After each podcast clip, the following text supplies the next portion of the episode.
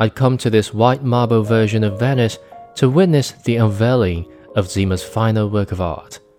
I've had an interest in the artist for years, and I'd hoped I might be able to arrange an interview. Unfortunately, several thousand other members of the in crowd had come up with exactly the same idea. Not that it mattered what kind of competition I had anyway. Zima wasn't talking. The waiter placed a folded piece of card on my table. All we'd been told was to make our way to Murjek, a waterlogged word most of us had never heard of before. Murjek's only claim to fame was that it hosted the 171st non duplicate of Venice, and one of only three Venices rendered entirely in white marble. Zima had chosen Murjek to hold his final work of art, and to be the place where he would make his retirement from public life. With a heavy heart, I lifted the bill to inspect the damage.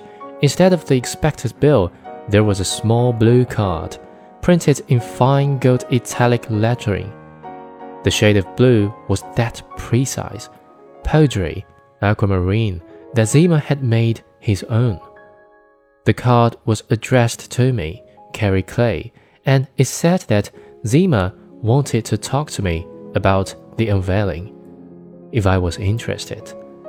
I should report to the Rialto Bridge in exactly two hours, if I was interested.